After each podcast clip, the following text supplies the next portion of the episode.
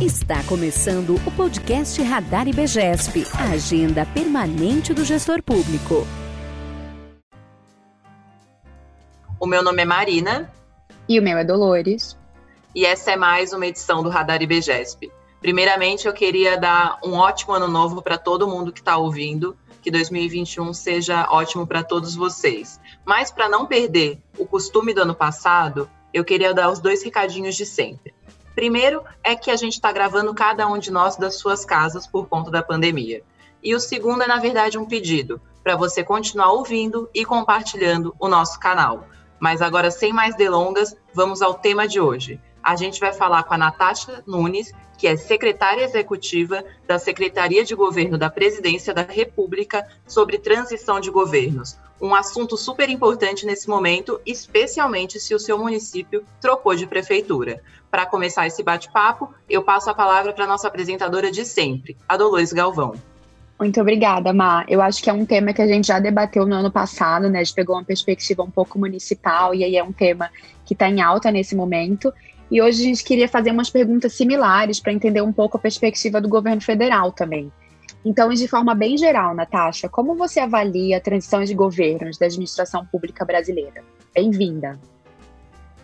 Bom dia a todos, é um prazer estar aqui, falar com vocês sobre esse tema. É um tema com o qual eu trabalhei, inclusive, na última transição no governo federal. É, queria só fazer um pequeno, uma pequena correção, eu sou secretária executiva adjunta na Secretaria de Governo da Presidência, só para eu não destituir meu chefe, mas vamos lá. Bom, é, a, na administração pública federal, eu considero que a gente tem avançado no tema de transição entre governos. Eu, pelo menos, participei, quando eu era servidora no Ministério do Planejamento, da organização da última transição presidencial.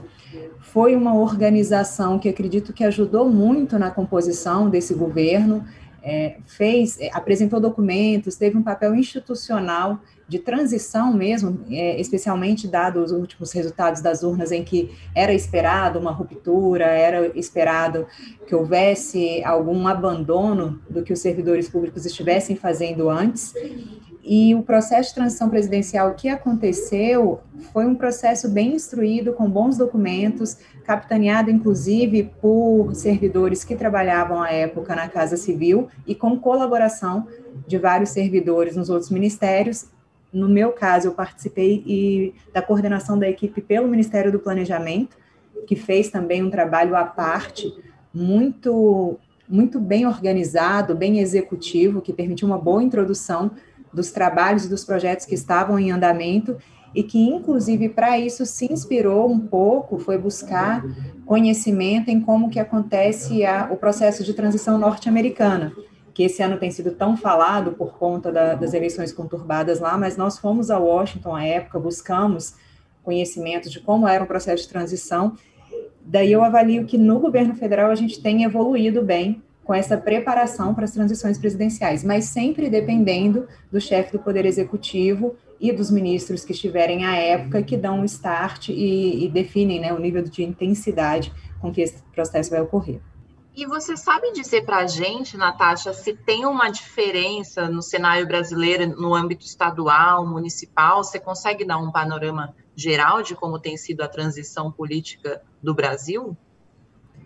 Acredito que tem uma diferença, porque, como eu mesmo disse, apesar do processo de transição, até mesmo no governo federal, ele está registrado em marcos legais, nós temos decretos, ocorreu em governos anteriores, pela nossa pesquisa, na época do Fernando Henrique, foi a primeira vez que se estruturou um processo de transição presidencial é, institucional. É um processo que ainda depende muito do chefe do Poder Executivo, e assim como depende do chefe do Poder Executivo realizá-lo no nível federal, vai depender no nível estadual, vai depender no nível municipal. E a gente tem que avaliar que existe uma diferença de capacidade institucional é, entre os níveis da federação. Então, governos estaduais ainda costumam ser bem estruturados, mas acredito que eles, pela minha experiência mesmo, eu, eu trabalhei no governo estadual de Minas, hoje trabalho no governo federal, a gente consegue perceber uma diferença do nível de capacidade institucional, do nível de carreiras de concursados, de remuneração. Então, isso dá uma diferença de institucionalidade entre o que você tem da esfera estadual para o federal. E quando a gente vai para o nível municipal, essa diferença ela fica ainda mais perceptível, porque a gente tem que considerar um país que tem 5.570 municípios, de todos os portes possíveis, de várias realidades diferentes na administração pública. Então, é até injusto você comparar um processo de transição da Prefeitura de São Paulo com um processo de transição de uma cidade no interior de Minas, por exemplo, que foram cidades com que eu tive contato com prefeitura. Você não pode esperar que todas as prefeituras tenham o mesmo nível de servidores capacitados, de carreiras, que às vezes você encontra nos estados e que você vem a encontrar no nível federal. Então, sim, existe uma grande diferença e é um processo que, do meu ponto de vista, depende muito do líder que estiver no Poder Executivo à época, seja o prefeito, o governador, ou o presidente, ou mesmo algum ministro, secretário de Estado ou secretário municipal que queira capitanear o processo. Muito legal, Natasha. Quando você fala da experiência tanto estadual quanto federal, é, fala para gente também uma análise sua de como você vê isso afetando o clima organizacional nos órgãos públicos, porque também tem a expectativa de servidores de carreira que vão ficar lá para viver esse momento, né? Existe expectativa, existe muita ansiedade, mas existe também oportunidade. Acredito que a expectativa ela, ela já começa, na verdade, em meados do ano, ela antecede a eleição, porque a gente sabe, nós que somos servidores públicos, nós sabemos que quando se inicia o último ano de qualquer mandato, a gente sabe que a gente tem um primeiro semestre, talvez, ali para dar um sprint nos projetos, e que o segundo semestre desse último ano ele já começa a entrar em um ritmo um pouco mais lento, um ritmo de transição, de passagem de bola para o próximo governo. Então a gente já começa a ficar um pouco ansioso no início do ano, porque a gente já começa a perceber o que que do projeto, daquela política pública a gente vai conseguir entregar e quais são os riscos daquela política pública talvez poder ser interrompida, não ser entregue totalmente ou não ser aceita por um próximo governo. À medida que isso é, se aproxima no período eleitoral, por mais que a gente tenha um candidato e depois um, um chefe de poder eleito que se aproxime, que convirja para a política pública que você está coordenando, você não tem a previsão correta se vai ter continuidade, se às vezes vai alterar quem está na gerência daquele projeto, daquela política pública e vai provocar algum retardo no ritmo das coisas. Então, existe essa apreensão do servidor público. E, e existe também um, um, processo depois, que é o que eu chamo de oportunidade, que quando vem a transição, você tem a oportunidade de vender esse projeto e às vezes até de se colocar como servidor público, como alguém que pode estar em alguma posição de tocar aquele projeto. Mas a gente nunca consegue prever qual que é o espaço de oportunidade que a gente vai ter enquanto servidor público. Então a gente tem que estar sempre muito preparado e dominar essa ansiedade. Ao mesmo tempo, tem uma outra característica nesse processo de transição e que eu acho que tem que ser uma característica do servidor público de carreira ou daqueles que, não sendo servidores públicos, constroem suas vidas no setor público, em cargos de comissão, em projetos, que é uma questão da resiliência também, que é você entender que às vezes você está tocando um projeto há três, quatro anos e que aquele projeto, ainda que ele continue, ele pode sofrer alguma alteração em virtude da nova gestão que chega.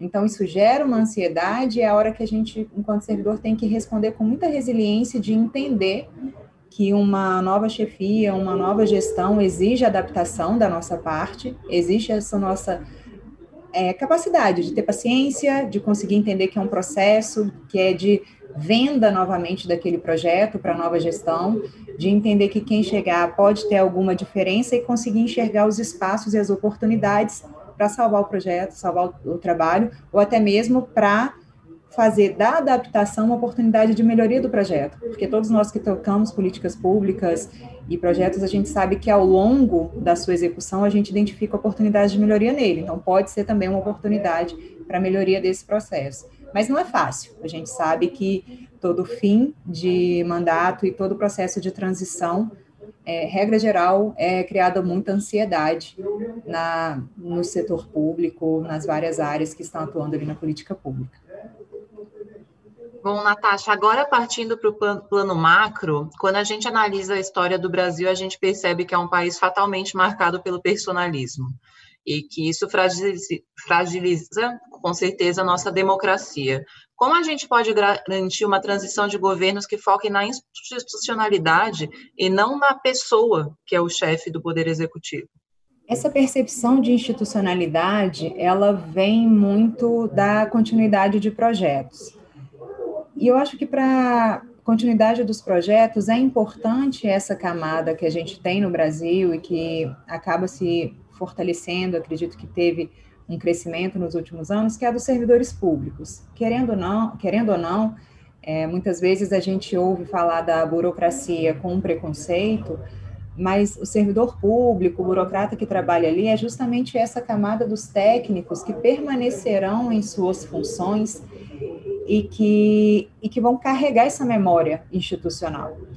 Claro que dependendo do nível de capacidade institucional, dependendo do nível de capacidade de ter servidores ou até de pagamento das várias esferas, federal, municipal, estadual, você tende a ter uma capacidade maior de ter esses registros. Então, quanto mais você consegue ter bons processos, talvez ter boas ferramentas de tecnologia e de informação e consegue fazer registro desses processos, melhor.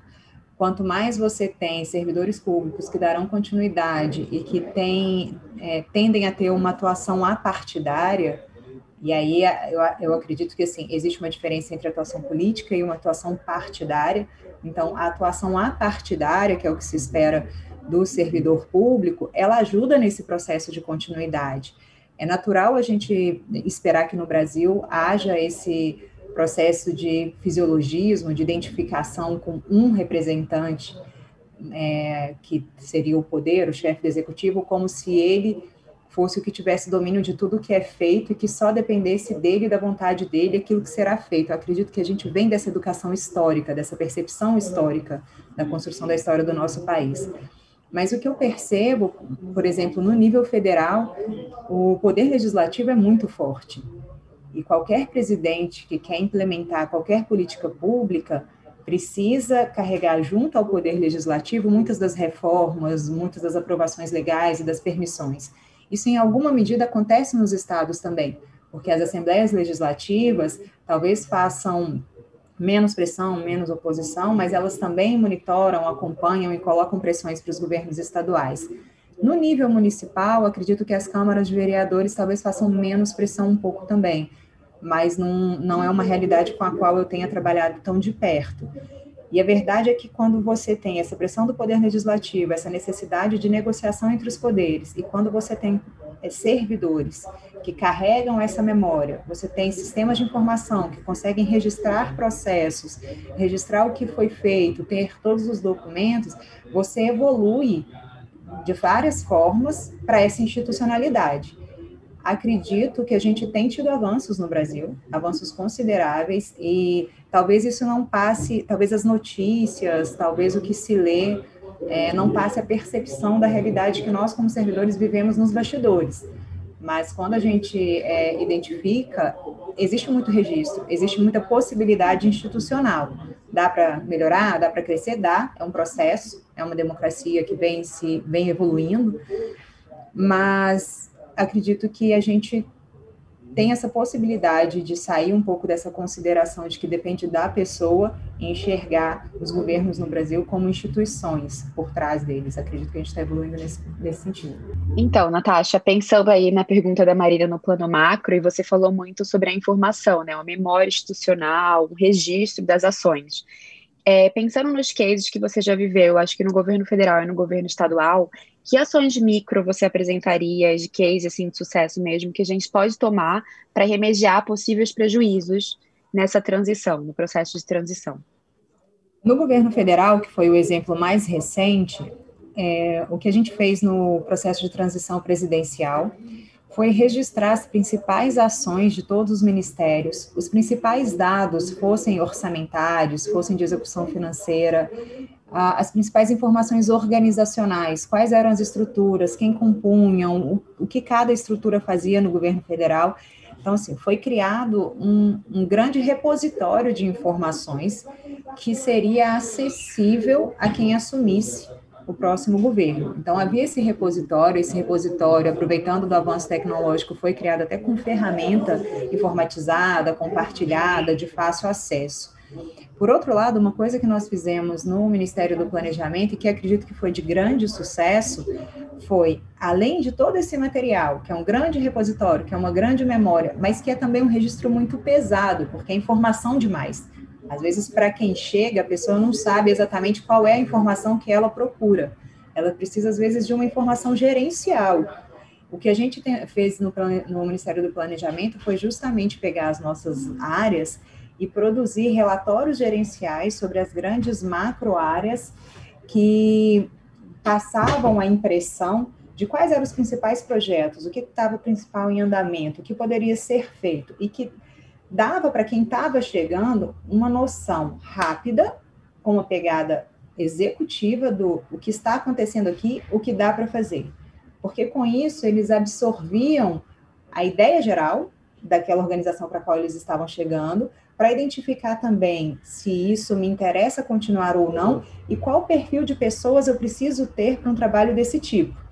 A partir daí, é, quem chegava conseguia identificar o grupo de pessoas que ia juntando ao redor daquela temática e essas pessoas que se aprofundariam nesse repositório de informações, que trocariam ideias com servidores que continuassem nessas áreas e teriam então a capacidade de usar de fato essa institucionalidade que era gerada pelos ministérios, pelo, por quem ocupava os cargos no último governo. Essa foi, esse foi um exemplo que, para a gente, eu vejo que deu muito certo. Esses relatórios executivos, que no final, grande parte deles, aquelas informações que eram públicas, nós, inclusive, disponibilizamos, então a sociedade conseguia ver o que, que é que o governo estava entregando e deixando de propostas para próximos governos, próximo governo, e e conseguiu fazer com que fosse didático, que interessasse e abrir portas para que quem, quem estava chegando no gabinete de transição presidencial quisesse conversar com quem, em tese, estaria saindo. Para grande surpresa, o que a gente presenciou é que boa parte das pessoas não saíram. Boa parte das pessoas, justamente porque conseguiram ver o seu trabalho valorizado e ter uma expectativa de continuidade, foram reposicionadas, mas ainda dentro daquela organização e com chance para dar continuidade em seus projetos. Acredito que essa foi uma experiência muito boa que nós tivemos. Há mais tempo atrás, em nível estadual, quando eu trabalhei no governo de Minas, o, a forma como o governo gerenciava os projetos registrava os projetos estratégicos, fazia publicações, disponibilizava e tinha também materiais gerenciais das informações das iniciativas, acredito que isso também tenha ajudado na transição no governo estadual, porque foi criando uma forma periódica de registro de andamento das ações e de compartilhamento com gerentes de projetos que estavam no governo estadual. Então, isso, isso no nível estadual vejo que ajudou também. Não era especificamente visando a transição, mas era uma forma gerencial e executiva de registrar essa informação que tornava essa informação menos pesada, mais acessível e que despertava o interesse de quem chegava. Boa, Natasha. Bom, esse é um assunto que dá muito plano para manga, dá para falar bastante, mas a gente tem que finalizar, então quero te fazer uma última pergunta, que é, na verdade, para você dar um conselho para esse gestor público que está nos ouvindo agora e está lidando com a transição do município dele. Qual conselho você daria para esse profissional? É preciso ter resiliência, acreditar no próprio projeto, e estar preparado não só para manter um registro da política pública do projeto, mas para vender isso como um projeto. Nesse processo de transição, a verdade é que nós, servidores públicos, somos grandes negociadores, e a nossa função é conseguir enxergar os espaços e conseguir vender a nossa ideia para tentar garantir a continuidade de uma política pública, estando sempre abertos a adaptações e mudanças, porque é natural numa nova gestão que quem chega queira trazer um, uma oxigenação, queira fazer diferente aquilo que tem sido feito. Então, é tentar conciliar, trabalhar com resiliência e buscar uma convergência, a forma em que nós podemos tocar aquilo que já vem sendo tocado e que tem relevância, podemos convencer o outro dessa relevância, mas também aceitar as mudanças que uma nova gestão traga, a ponto de não provocar nenhuma ruptura real no processo. Ótimo, muito obrigada. Para quem está nos escutando, saiba que a gente vai deixar aqui no link de descrição do episódio o episódio do Edgar Lombardi, que também falou sobre transição de governos, um case de Fortaleza. Bom, Natasha, muito obrigada. Sua participação foi muito importante para a gente começar esse ano, um ano de mudanças, e espero que a gente possa te receber mais vezes. Obrigada. Eu que agradeço a oportunidade, é um tema extremamente importante para nós que trabalhamos com o setor público e espero que os gestores municipais e todos os servidores municipais, nesse momento de transição, consigam fazer grandes trabalhos e ajudarem suas cidades a seguir evoluindo. Muito obrigada. Com certeza. Muito tchau, obrigada, tchau, pessoal. meninas. Tchau, tchau. Até a próxima.